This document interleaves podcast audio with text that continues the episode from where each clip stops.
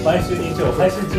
40代おじさん修行13人によるポッドキャストラジオ番組です仕事恋愛サブカルチャーからみんなにバカ話と和気あいと話しています南瀬山です宮本ですタカです。はい、よろしくお願いします。願いしまはい、ということで、えっと、先先先週ぐらいから続く日経トレンディヒット予測ランキングの回なんですけども、えー今回は、えっと、2022年に何がヒットするかという予想を事前に見ておく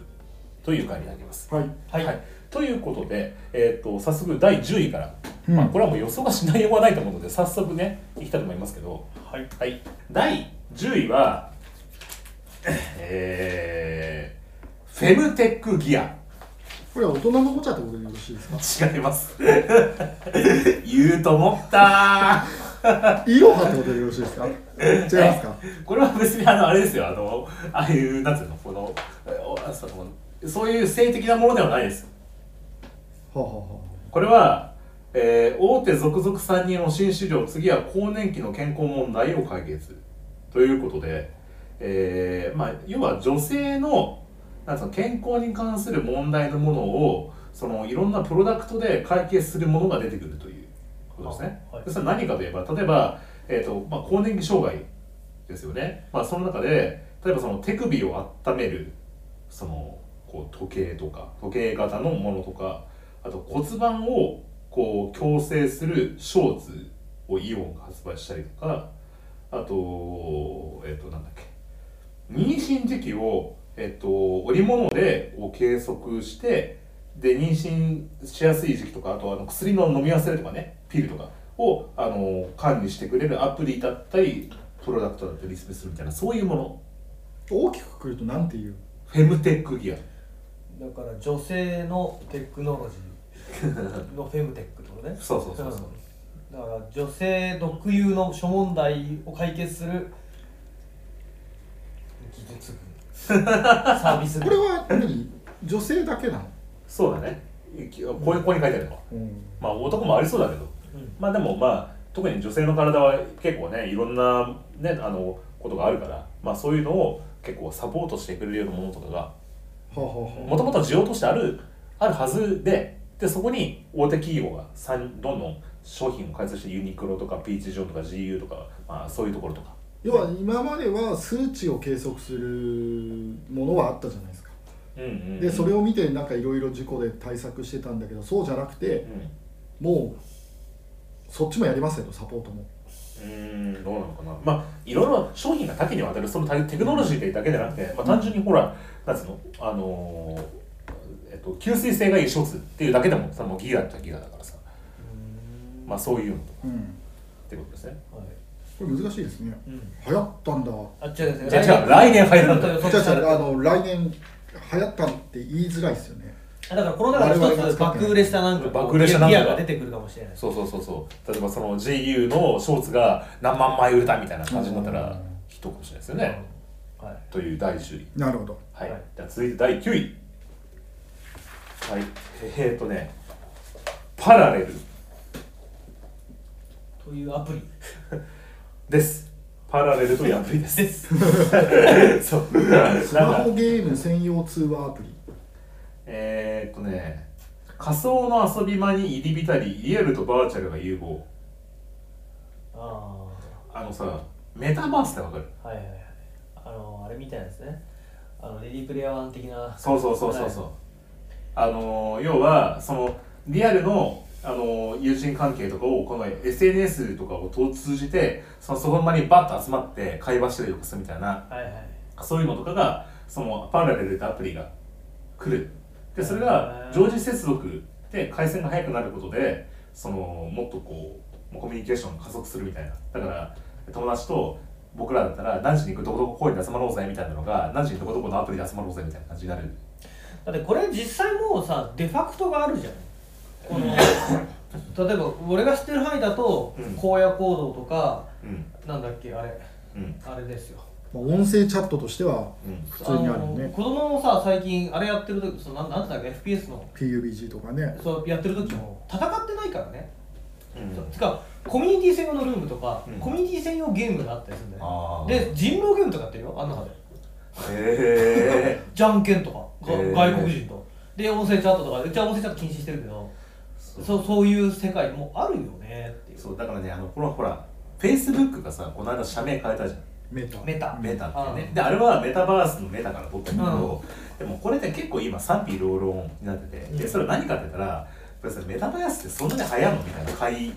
答があるわけよでそれは何かっていうと、そのなんていうかなあのやるっていう メタバースってっていうでそれはつまりあの例えば要はオンラインでみんなで集まるっていうことがさメタバースっていう概念だとしたらね、うんあの別にわざわざわざわざ Facebook が新しいところを作らなくてももうあるじゃん宮山さんが言う通りに例えば「フォートナイト」もそうだし一番有名なのが多分 FF だよね、うんファイナルファンタジーとかノアメゲームとかで,、うんでそこで実際に集まってゲームじゃなくてうん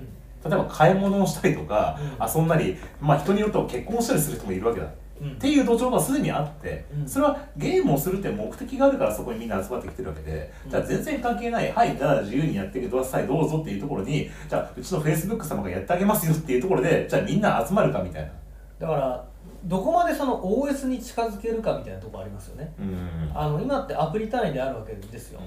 うんなんならマイクラとかオンラインもそうかもしれないし、フォートナイトとかもだって多分アプリ単位なんでね、うんそのゲー一応ゲームをやるっていう前提があるみたいな、そうそうでその前提を取っ払った OS になりきればできるんじゃないうんでもまあ今日本の企業であ日本じゃねえやあのグローバルで考えた時に大手企業の中でそれができるのってうんフェイスブックぐらいだよねまあねだからその、うん自分の実実名とそのリンクしてるっていうことなんだけどでも、まあ、そもそもそのメタ的な概念でこうなんつうのこう交流するって結構か加盟性の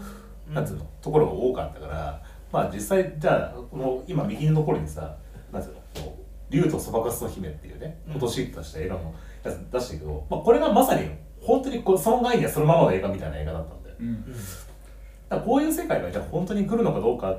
ていうのはまあちょっと、うねまあ、来るのかもしれないし来ないかもしれないし分かんない。 2022年のヒットするかどうかっていうのは全く別問題として、うんその先を見た場合に、うんえー、と VR っていうのが、まあ、ん特にテレワークとかやってても、うん仮想空間の中で仕事をするとかっていうのもあるじゃないですか実際環境としてやってる人がうん仮想デスクトップでキーボードでとかっていうのがうん今はうんかなり浮いてるけど、うご 5, 年後10年後を考えた時にはうん流行るんじゃないっていう下地を作るっていう意味で言うと、うんやっぱり今のその、まあ、さっきも言ったけどうん企業の中で圧倒的に若いんで。うんフェイスブックが、うんその今だって俺らより若いでしょあの人、うっんうんて考えるとまああそこの企業ぐらいじゃないっていうのでやるのはすごくいいと思うけどうね、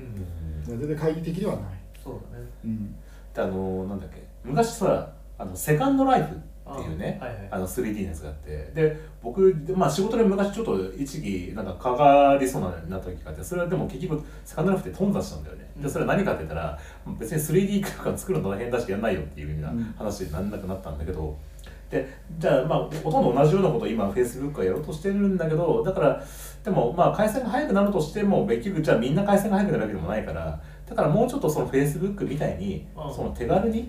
まあその宮本さんが今 OS ぐらいこうなんでナチュラルにこうネイティブにってなったけど、んまあそのぐらいこう手軽に使えるみたいなこう融合できればもしかしたらねあーまあ、僕はだから見たと俺は逆で、うんあのそれよりもいかにそのリアルライフとの接点を持つかだと思うんだよねだから例えばその、うんメメタバースの世界観で言われてるのって例えばその通貨とか、うんあの商行為がうんリアルとの接点を持ち始めるわけじゃんうんそのメタバースの中での制作物が、うんメタバースの中での貨幣価値を持って、うん貨幣価値がリアルカレンシーの方にこう転換できるみたいなうんものが近づきつつあるじゃない、そういう接点向こうで買ったものがうんレディープレイヤーみたいに自宅にスーツ届くとか、うんうんうんそれが何点持てるかと思うんだよねまあ、ほんと怪獣的な世界でさっきのあれじゃないけどさ、うね、そうそんうでちなみにこのパラレルっていうアプリはそそれに参入しようとしてるのかまあっていうことだよねその常時常時接続しててなはいはいみたいな感じでほらなんだっけあの最近音声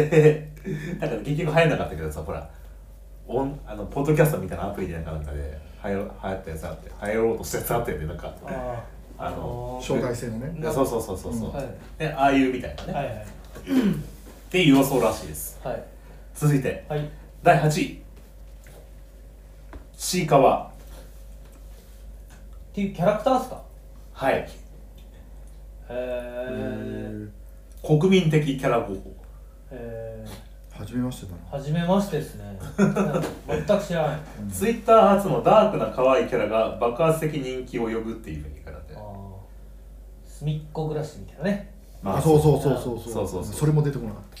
たなるほど、うん初めて知りました交互期待ってことですねもうこういうまあ徐々になんか盛り上がってるらしいんですけど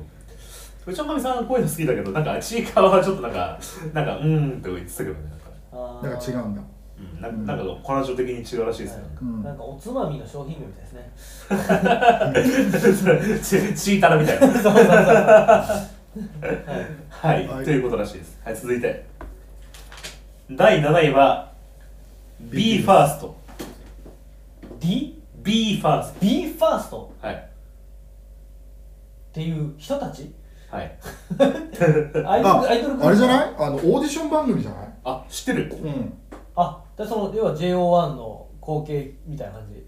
ああその日本版じゃないけうどんあとえっとねスカイハイっていうえっとトリプル A ってあるじゃないですかうんボーカルグループの、はいはいトリプル A のスカイハイクがプロデュースしてるグループで、うんあのーまあ男の子たちを集めての合宿で訓練させて、うんそのなんかこうアイドルに仕立てるみたいなねうんところを、えっと、朝のあの情報番組のなんだっけ あのスッキリ角『スッキリうん』 『スッキリ』でやってておーでそれをずっとその要は昔の朝屋みたいなうんうん感じでその彼らがこの合宿部屋にね泊まってねなんとか頑張るみたいなところをやってるっていうのを追って今 BE:FIRST っていうグループでデビューしようとしてるんだけどでこれがなんでちょっと話題になってるかっていうとそのなんていうかな朝やとかってさその家庭を全部追ってたじゃん。ううんんでもそれは小室哲哉がプロデュースするもしくはつんくが楽曲を提供するグループが作ってたけどそうじゃなくて彼らはもう詩とかパフォーマンスとかも全部自分たちで考えてるんだってっはいていう過程も含めて全部ドキュメンタリーに載ってるらしいんだはいでそういうその育成過程を見るっていう行為自体がエンタメみたいなうん別にそれはその前のやつとほぼ一緒なんじゃないえーっとだからその誰かなその誰かが提供してやるんじゃなくてその制作物も彼らが作るっていう過程も含めてそのそれを追っていくっていうことになんかこの育成するドキュメン育成実態うんをなんか見るというかみたいなことがなんか新しいと。ででそれに対してクラウドファンディングでその BE:FIRST の応援費とかをぶわっと集まっ4億円ぐらい一気に集まったりするみたいな。うんだからそういう熱狂みたいなことらしいですよ、はいだからあれなんでしょ世界一のダンサーとかが入ってたりするんでしょあそうなのうんだからそのもう出来上がってる人あそうなんだあの全何のスペックもない人たちじゃなくて原石だけじゃないんじゃないのあいやそ知うらんなけどのねそんな詳しくないけどあそうなんだ俺なんかもう、あのケミストリーみたいなそういうことかなと思って僕朝やんですよねた 朝やだもう朝や世代だから、うんあそうなんだねだからクオリティもうん担保されるんだよね、うんということらしいですうーん俺バはッティンねグダンスとかでなんか、覚え覚えていられる自信がない 来来年には忘れて忘るれてると思 うビーバースト忘れてるかもしれないけど交互期待は覚えてるかな いはいビーバーストはいはい、次、第6位。えー、第6位は。これ、皆さん知ってますかわかんないですえっ、ー、とね、欧米先行でヒット、Z 世代の新しい酒、ハードセルツァー。はい全くわかんないっす知らないね皆さんあの、酔っ払いがね、だんだんね、酔いが回ってきてね、ちょっとね、あの、なんつうの、言葉口数 言が葉数が少なくなってはいはいアルコールなんですねるはい、アルコールです。はいええー低カロリー、低糖質、炭酸水感覚で飲む、えー若者の心をつかむ全部入りお酒ーとう。ーん低糖質4.7%低糖質低カロリー、低カロリーう。んうん、つまり今までもまあそのなんていうのなんとか杯とかさ、はいまあ、そういうような甘いお酒だったじゃないですか、うんでもそういうのってやっぱどうしてもなんていうかなアルコールのなんていうかこうアル独特のなんていうか風味というかうんなんつうの味というかみたいなのがあったらしいんだけどうんこのハードセルツァーに関してはそういうのがなくてまあジュース感覚じゃないんだけど、うんまあ、かなりそのなんか飲みやすいらしいんですよ。うんっていうところがその今までなんかそのお酒でそのなんかなんとか杯でなんかちょっと。その抵抗があったところがもうそういう日本の Z 世代でも受けられる素養があるというところで海外ではすでに受けててそれが日本になるほどねこれはもうビールじゃないよってことなのいやそもそもビールじゃないでしょえっとスピリッツああごめんごめんビールじゃゃないよっていうのはビールを飲むじゃん我々って大体その最初の一杯うんとかっていうもうビールから離れちゃってて、うん若者が、うん、でそうそうそうそうそう若者のビーそのお酒離れとかビール離れうをんこれでちょっとなんかこだからそもそもその今うんお酒離れがあるから、んこういう新しいものをどんどん出そうという機運はあるよね、う、うん、最近だとビアルとかあのアルコールが少ないあーアルあるそうそうびあ微妙なアルコール度ってあいあうなるこほとどで0.7若者の中のビにールと酔かいたくないのそうそうそうお酒の飲む機会がないからうんあの酔いたくないっていうかよん飲まないとう、うん、あーなったりするっていうのとかうんあったりするしなんかもうもう多分そういうところの需要を多分出そうっていうことなんだろうな、えさっき話題が出たけどそのクラフトビールうんのメーカーとかが、うんそういうハードセルツァーをこれから参入していくとか、うんいう話があるらしクいでラすフトビールのその一環だよねとにかく新しい需要を出そうっていう、うんうんと、はい、どうですかこれは来ますかわかんないね売ってんのもうえ見たこといないけど、どうなんだろうこれからかなまあ見たら買いまうす、ん新商品は抑えるうので、ん9月に日本で上陸関西で先行発売してるらしいですようーんはいなるほどはいはい、はい、続いて、はいえー、第5位これ軽量スマートグラスあスマートグラスなのはいジーンズなのあそれ限らずね軽量スマートグラスというカテゴリーが出てくるあのつまりさ昔さ、うん Google グラスってあったじゃんうんあの昔高さんに連れてってもらったイベントでさ、はいはい IT 業界の人がいっぱい集まってるところですごいみ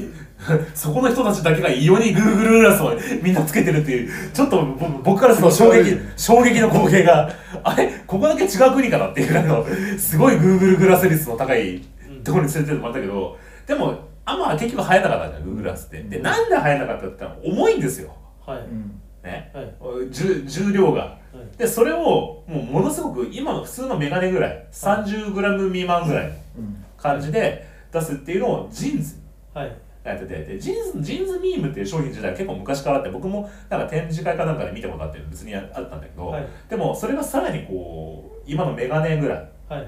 軽くなってるといううーんのが来るとうでんそうすると結構普及するんじゃないのみたいなうーんなるほどね、まあ、このグスマートグラスみたいな考え方は欲しいけどねうん欲しいけどねいいつそれにき舵を切るかっていう感じまあ本当に使うんだったらスマートフォンに置き換わんないと使わないと思うけどねそのアドオンするんだったらで別もアにッスプルマウホォでいッいチやぐらいのアドオン率だったらいいんじゃないでもアップルウォッチはさつけちゃえばさうん時計としてつけるけど眼鏡はつけてない人もいるじゃない大半うんだから多分メガネ普段つけるのにつけるけどまあだったら Google グラスじゃないけどこういう軽量スマートグラスでいいやみたいなうんうんみたいなどうかなとは思うけどあとはもうどこまでそのこれって AR じゃないですかいやなんかねいろいろあって AR もなんだけどカメラ付きとかなんかであの探偵グッズじゃんもう犯罪の匂いしかしないけどねエロいことにしか使わないエロい感じなんじゃないのみたいなねうんでも確かに眼鏡でその AR とかで一度顔認証して覚えておけば、うん極論その例えば営業行った時に顔覚えてなくてもうん眼鏡で見れば情報がバーって出てきてたらそうあねー楽だよねそこまでねあーとかそうあ戦闘力が出てきてね、 ここいつ戦闘力 隠してやがったピピピピってねでもまあ期待してるし出たら買うと思うよ文句ないタカさん買いそうだでねもこうやってさやっぱさろくでもない方面から普及した方が俺バズると思うんだよエねロですかエロ とかなんかそのエンタメ系とかねあーまあ一応そのなんていうのジェンズミームに関しては本人のこう体調みたいなのがそうね集集中力とかそういう姿勢とかがうん見れるらしいんだけど、うんまあ、そこじゃないってことなんか最近だとさなんか人の顔をシミュレーションしてさ、うん年食ったらこんな顔になるとかささっきあーのあの生まれてくる子供の顔とか予想できたりするじゃん、うんだからこいつ裸体を想像するみたいな脱いだらこうだろうみたいなそうそういうどうしようもない感じああ確かに欲しい顔でほらがねそう出てきた中でで乳輪が分かるそうそうそうそれはエロスだねそういうのしかもそれを打ち合わせ中にできるわけとかさそうういうしょうもなさはバズると思うおーどんどん居酒屋 感覚になっちゃうねでもそれ楽しいわやそれクラファンやりますけどります乗りますはいじゃあということで、うん次第4位はいは第い4位ははいえー次世代販売機販売機えー待ち時間ゼロ味わい一流どこでも開業できる新型飲食店、なるほどということで、はいはいまあ、簡単に言うとラーメンの自販機ですねうんの新しいやつね、はいあのレトロのやつじゃなくてねレトロレトロが昔からあるそのそばあのーそばのキャあンプじゃなくて、のー、田舎のあのー端っこの方にありそうな感じのそうそうそうそやつうじゃドなラいドライブインにあるようなね感じなくてマジで普通のラーメンが出てくるみたいなあこれラーメンに特化してるのまあことでもないんだけどまあでもその一番有名なのはそのラーメンらしいですよー左上はたこ焼きかしらあれ いやこれラたこな のにーメンそうえこれねあのねこれ名前はすごい日本っぽいんだけどなんか海外の企業で妖怪エクスプレスっていうところがー、妖怪エクスプレスそうだから妖怪ウォッチの妖怪だねうーんどこ作ってるやつでそのアメリカ発生風麺風の食感が武器で冷凍ラーメンをスチーム調理みたいなえであとルート C っていうコーヒー、うんーの無人カフェこれはもうあんじゃないのみたいな感じがするけど別にすでにみたいななんかそのスシローだかくら寿司だかはそうだけどうん今あれでしょ寿司注文して作ってなんかその専用の冷蔵庫かなんかに入ってて宅配ボックスみたいに取れるってサービスやってるでしょあーへえだから多少鮮度が保たれるんじゃないかやっぱそこに入れておくと、えでそれだと好きなタイミングで取りに来れるっていうので言ってあるよあねー、なんかねそう生食っていう意味で言うと右上のやつはサラダなのうんうんクリスプステーションってういうん新鮮なサラダがこうパッと書いて開けたらサラダってうんことらしいですでよもこれってさ単体ではバズりづらいと思うんですよね何かのイベントで使われるとか特定の職業とかエリアで使われるとかそれこそ例えばオリンピックがありますとオリンピックのあー観客席でこういうのが出ますよとかうんで何か載せれば確かにいくと思うんですよな普段のせ日常生活の中であった1回 は使うけどどその街中にいきなりそこにサラダ売ってますみたいな感じそでう買うかみたいなこで食うのみたいなどうしてもね当たり前のよそううにゴミどうするとかねあのもうそもそもいろんな問題出てくるわけそう確かに付随する問題もあるそうそう食い残しどうするんだとかさそうだねあーラーメン食いてえわーポチそうそうそうみたいなそうだから単体だと難しいような気がするけど、確かにうん、まあだからまあ多分職場とかから始まっただかなからっていうオフィねスグリコとかねオフィスグリコああれの拡張版みたいなそうだねオフィス随分レベルアップしたねオフィスラーメンみたいなねうでも高橋さんこれあったらえーかな社内であったら買うでしょうかだってこれまあでもあのあるじゃないですか、まあ、こういうそのすぐ食べれるものじゃないけど、うん冷凍で今地方創生で地方のラーメン屋を盛り上げるっていう意味でいろんなラーメン屋の自販機ラーメン屋の前とかも結構自販機が立ってあーあ多分地元にあの刺身かなんかなんか魚かなんか売ってる自販機かなんかあんのよまあまあまあん、あでもそのあれだよね麺とかスープとかのセットになって家で調理してるってやつだよねそうそうあるそうそうああいうのとかはいいよねうんでコスそんなか貝ないし貝が売ってるそうそう自販機で貝うんあーなんだろうなこの感いじはや今ごめん思い出したおコミュニケーションしようって気がないよなんだろう俺俺が独り言を同時に聞く人だよ まあということですよ うんはいはいはじゃあこう動きたいと いはいいや、はい来ないと思うはいじゃあ第3位はいベスト3ははいえー、っとですね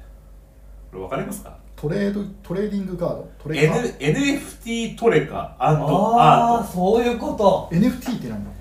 NFT はねこれ誰か説明できますかこれか薄い知識だけど、うんあのデジタル情報に対する、うんこのオリジナリティの担保みたいな考え方があるんですよ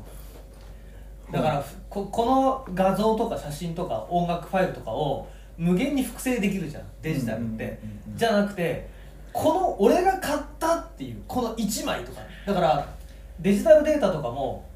有数販売で100枚限定とかで販売ができるようになるわけそれはそのブロックチェーンによるその認証技術が、うんうんうんうん持ってその、このデジタルデータに対するん信証性の担保ができる技術があるあじゃあ例えば今出てる出てる画面では出てるももクロのそのこのカードがありますとそうそうで同じ、えー、と画質の同じカードを作ろうと思ったら作れるけどそうじゃなくてそそれが本物かそう偽物かの判断がつくそうそうだからうん、めリアルなカードと同じように、うんデジタルのカードの流通が可能になるのが一つと、まあ、ブロックチェーン使ってるんで履歴が追えるんですよこれが割と重要でうん履歴が追えるっていうことうんは、あの例えばあのし例えばこうストラディバリウスみたいなやつの販売利益とかもそうだけど、うん途中で「えこれ一回本田翼買ってるやん」ってなれる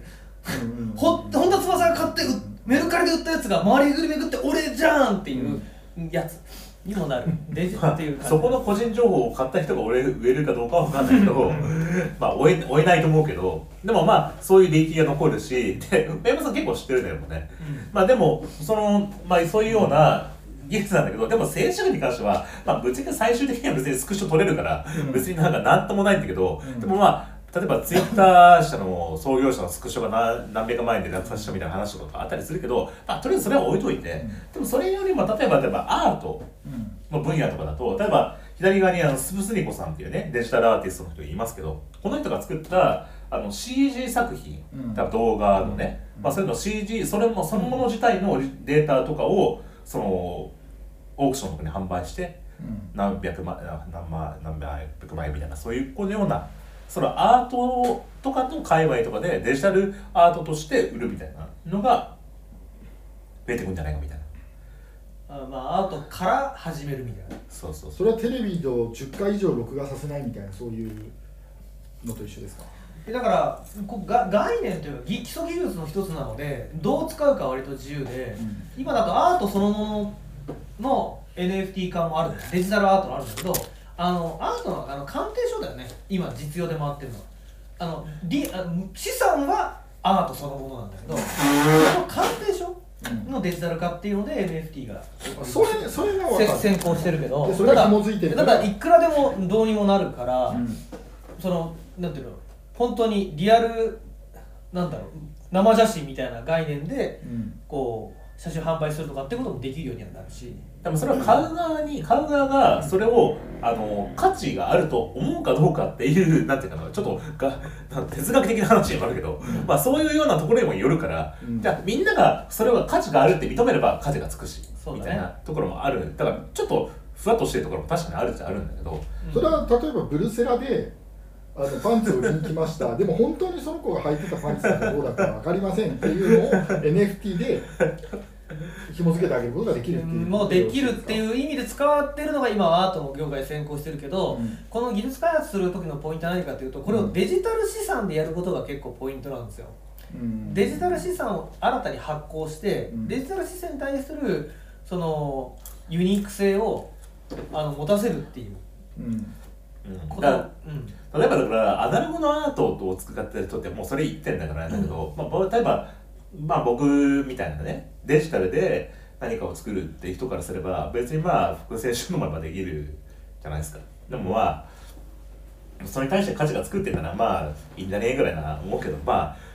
でもどどうなのかね分かんないなんとも分かんないよねなんかねだからイーサリアムとかと全く同じだと思うよあのみんなが民主的に認めるかどうかっていうその資価値をうんだからお金と同じだよねだからねそううん伊佐山のであるっていう元データであるっていうことをうん紐付けはできるけどそれに価値が出るかどうかはその信頼次第だからだから例えば伊佐山さんのファンがいますとうん伊佐山さんが作った LINE スタンプを買いたいですとうんで NFT 版は10万円ですとうんでデジタルコピー版は500円です販売されてるんですよ、うん見た目同じみたいな、うんそう、だからそれでいい人は500円そうそうそうっていううんたこの辺りから進んでいくのとああーと多理解したう分、んさゲームの世界でうはんそれこそ「レディープレイヤー1」の鍵ってあったじゃん、うんうんあれなんかもう NFT 化するかもしれないね、だからあのオンラインゲームがあってうんなんだろう例えばオンラインゲームの中でうんもうゲームをクリアするのに決定的に重要な杖があるあこれは100個 NFT で保証されてるものがあってーうんそれであれば究極的に強くなるとかね、あーうん、これをだからデジタル的にコピーしちゃって、あそうだからそのデジタルデータとしてその本当にその価値がまさにうん、あるっていう感じになるとそ強いよだかねらさっきそれそれでさっきのメタバースとかと融合していって、うんこれをリアルにうんデジタル世界の NFT アイテムを課金して買うとか、そううんだからまあ今までタダで手に入れたものがそういうふうにそのデジタルのそういう暗号化でその価値を与えてくれるっていうんであれば、まあ、クレイヤーにとってはありがたい話そうじだゃね話だよね。課金漏れしてたところが課金されるみたいないう意味ではクリエイターにとってはいい話だと思うそうでそうもなんそかういいトータルして今の話を聞くとでもまだまだ不安定な感じがするよねうんそのじゃあ仮想通貨でどっか成功して今うまく回ってるかっていうとなかなかそうそうだから仮想通貨が、まあ、どんどん失敗してるけど、 まあ、そういうようになかなかその普及に対してはね結構ハードルがあるからだからまあどのぐらい皆さんがこれをねだからまさにこのこれ AKB じゃねえやももクロの このトレーニングカードぐらいからみんなが認識してってなんかあこれいいじゃんみたいなで思い始めたらでもあのーすごいよこの間あのジャパン IT ウィークっていう幕張メッセでやってたうんデジタル日本一に行ったんだけど、うん NFT 関連も結構出てたのとあのあれになってる今あのノベルティ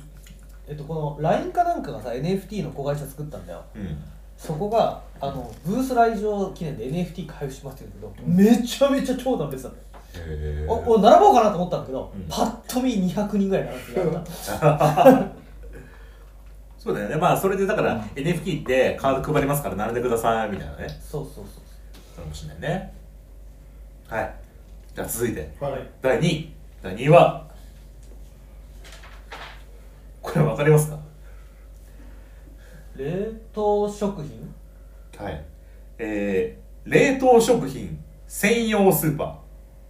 これあのあるよね業務スーパーみたいなか形だから大体冷凍食品名前忘れちゃったけどここの名前じゃなく普通に普及してるとこあるよねなんだっけんあうんあのヨーロッパの、ーあえっ、とねうい日本でんうん流行る有名なとこい流行るで言われてるこう記事に書いたのは、リンクスほっていうところで海外から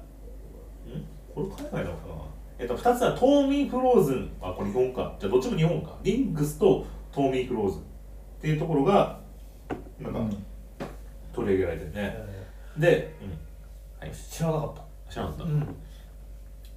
まあ要は冷食ねほらなかなか買ってもさ生食だとさあのーなんかそのまあ、腐らしちゃうとかさ そういうのが、まあ、冷凍食品で、まあ、もちろん便利だからね皆さんだんだん冷凍庫の 方がパンパンになってくるっていうのは結構皆さんの家庭であると思うんだけどはいでも 冷凍食品できるのって今まで限られてたわけじゃないですかそうですねねうんでそれが、まあ、だんだん冷凍技術の向上によって、うんあのいろんなものが冷凍になってくるなんか毎年冷凍技術の向上はうんプチびっくりがあるよね これもかいってな何がありますか えーとねだから割とベタだけどでもあのうどんとかってすごい美味しいじゃん冷凍うどんあ最近美味しいねそこの間門口の冷凍うどん食ってうんすげえコシがあると思ってびっくりした、うんうあと地味なんだけどうん人参人参ってお冷凍するとお繊維が膨張するからおうん解凍するとブチブチになるコシのない人参になるのよへーだけどミックスベジタブルとかお人参の野菜冷凍野菜とかねうまいへえ、うんなんでっていうすごい最近地味にバッアップデートされてるそうそうだからその冷凍技術の向上が、まあ、こういうようなところが投資してるんだけどでびっくりしたのがこのトーミーグローズうんだと左下に写真があるんだけどの握り寿司うんが冷凍されてるとこれさそうなんだよだから冷凍するのは誰でもできるんだよね問題はうまいかどうかだよね でもこれうまいって自信があるでしょだからそのさっき言ったあれだけど、ちょっとずつできるようになってんだよねなんかの理由でてか自然解凍以外ないよね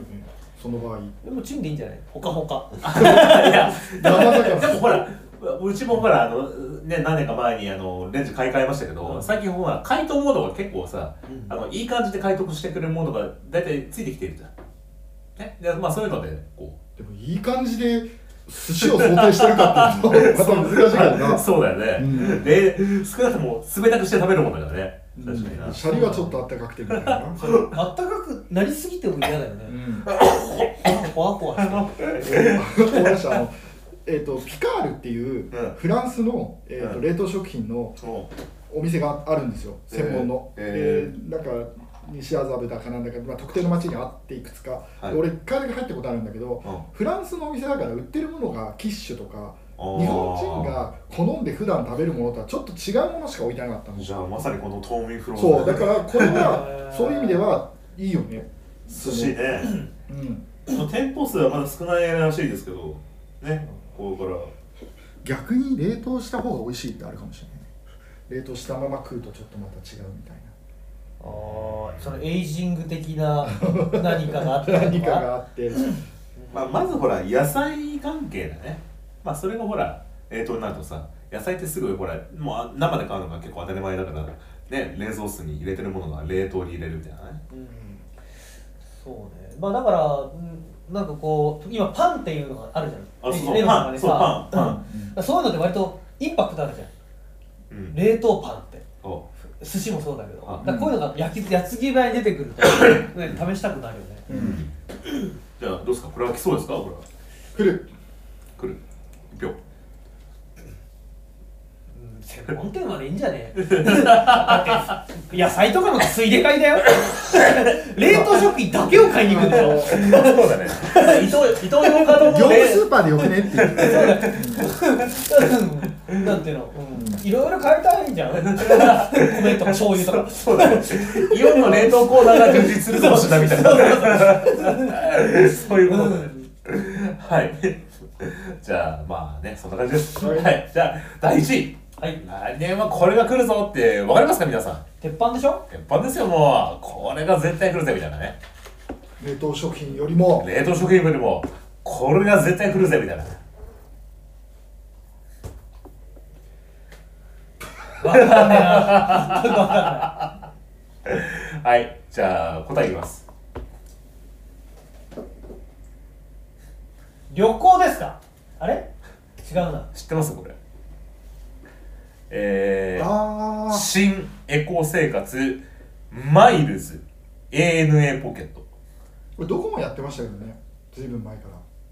ら歩くとどこもポイントがたまるってちょっとあの説明してもらっていいですか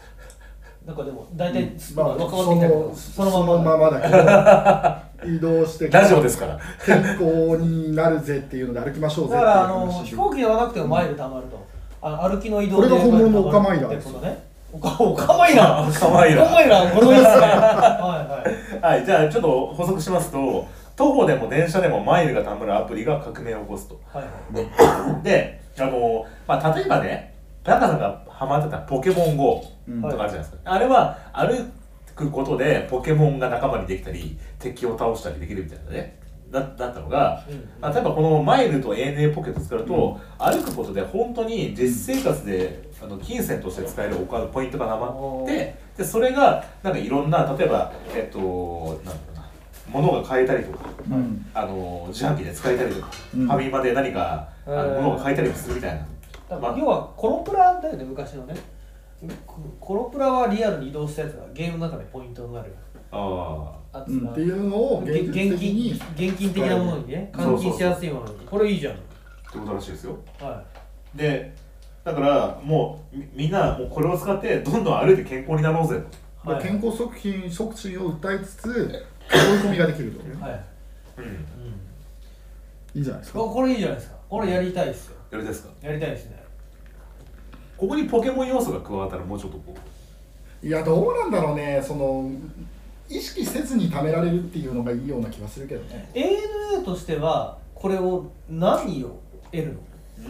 だから囲い込みでしょあの穴 JAL だったら穴使わせるために使ってもらうためには穴のポイントが貯まればいいじゃないですかあそういうこと、ううんう、んで最大のポイントは貯めたポイントを ANA マイルに交換できるね なんだそれちょっとねうだーんから付加価値囲いは込みってこ囲いとまあ、込こみこにだはよだから3000万人 ANA 会員がいるとしたら、まあ、それをその顧客情報とかを使って例えばこの ANA ポケットのシステムをそのまま使って横流しして他の会社にアプリとして使わせるみたいなことがあるらしくてでこのノルクっていうね ANA ポケットのシステムをまんま側だけ変えて他の会社で提供したりするみたいなこともあるらしいですね。うんまあちょっとやってみたいなもうまあ、そうする話じゃないしねいいよねし飛行機乗らなくなってからさ ANA のマイレージとかなんかどうだったっけなって今ふと思ってでねマイルズの場合は徒歩ランニングはマイルの付与ポイントが10倍自転車は5倍バス電車スキーを3倍自転車のアイドリンは2倍飛行機は0.1倍みたいな感じでなるべく体を使った方がポイントがたまるみたいなちょっと途中にスキー入りましたなんかさ移動手段スキーって言ってごめんまあスキーで移動する人もいるじゃないですかおおー山形とかかなってことらしいですよはってことで以上ですいはい、いかがでしたでしょうかううんん入りますか来年うん、うんどうだろうなこれじゃあそれぞれこれ来そうだなーっていうのとこれ来ねえ来なそうだなーっていうちちょょっっとと一回思い出させてもらってもいいですか、えー10位えー、と10位が、えーフェムテックギア9位パラレル8位ちいかわ、えー7位 b ファースト6位ハードセルツァー5位軽量スマートグラス4位次世代ハム自販機3位 NFT トレカ、えー2位が冷食スーパーで1位がマイルズ AN ポケット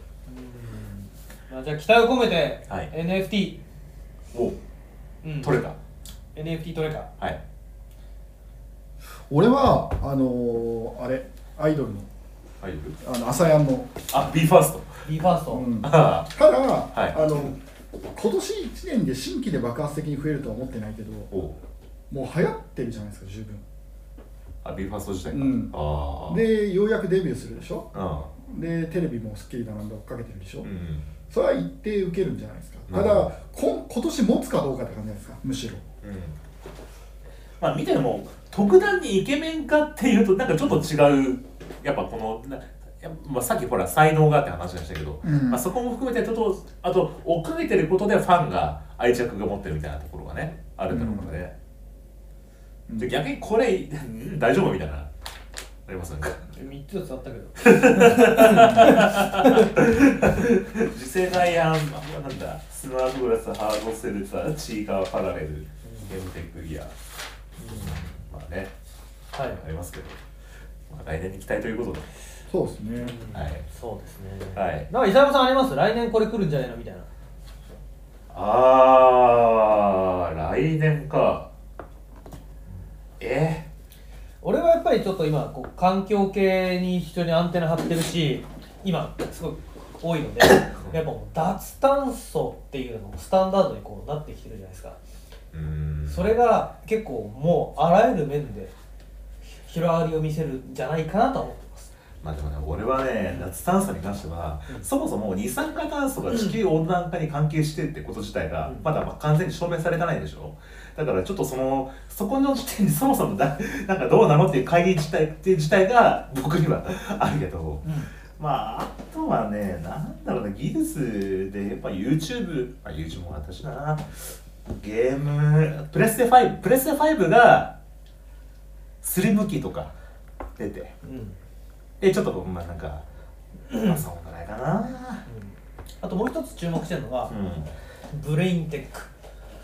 あー、なんかあの、脳波で動かすやつね。そうそうそうそうあの、もう脳のインプットアウトプットっていう技術が進んでいくんだけどうんさすがに脳のインプットは倫理的にまずいと、うんまあ治療以外では使えないと、ただアウトプットはそれこそ思うだけでマウスカーソルが動かすとかねうんあだからー、多分そうそういうえー概念があるんだけあど、の、イーロン・マスクがなんかが、脳波でなんか動かすよねやつだよね、うなんんかね。うんブレインテックは来てほしいと思って、